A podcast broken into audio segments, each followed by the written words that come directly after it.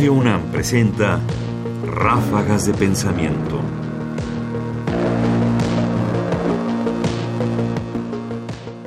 Hispanismo contra indigenismo.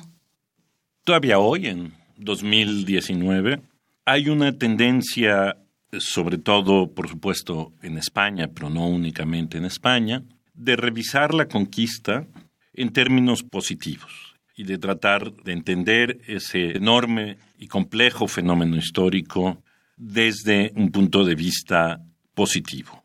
Contrario, por supuesto, a las visiones que hablan más bien de la catástrofe cultural, de la invasión, de la destrucción, de la alteración de la vida de los pueblos en América y por supuesto de la barbarie misma de la propia conquista.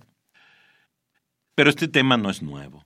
Este tema es, es un tema que se ha reciclado una y otra vez.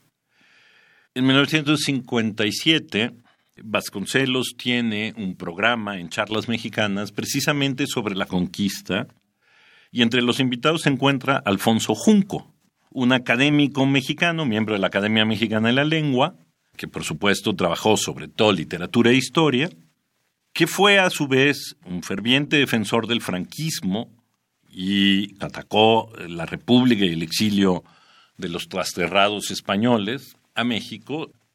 Era originario de Monterrey y por supuesto era, para completar el cuadro, un ferviente católico. En su voz escucharemos lo que él piensa que es el verdadero indigenismo y el verdadero hispanismo. Bueno, me parece estupendo lo que ha dicho don Pepe Vasconcelos.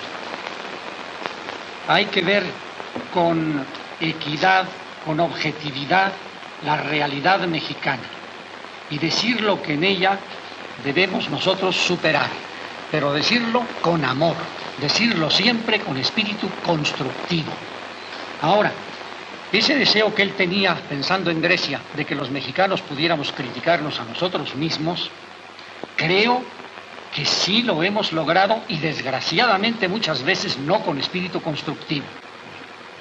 Por ejemplo, tenemos esta vieja pugna o que de vez en cuando se, se viene rejuveneciendo entre lo que se llama hispanismo e indigenismo. Estudiando yo este asunto he dicho que el hispanismo auténtico es el mejor indigenismo. Los españoles que llegaron a México, sobre todo los misioneros y muchos conquistadores también, amaron al indio hicieron un esfuerzo para levantarlo, para insertarlo en una cultura superior, para enseñarle con la lengua, con la religión cristiana, con la cultura española, que en aquel momento era la cultura más importante en Europa, todo lo mejor que la vida podía darle y levantarlo de su situación.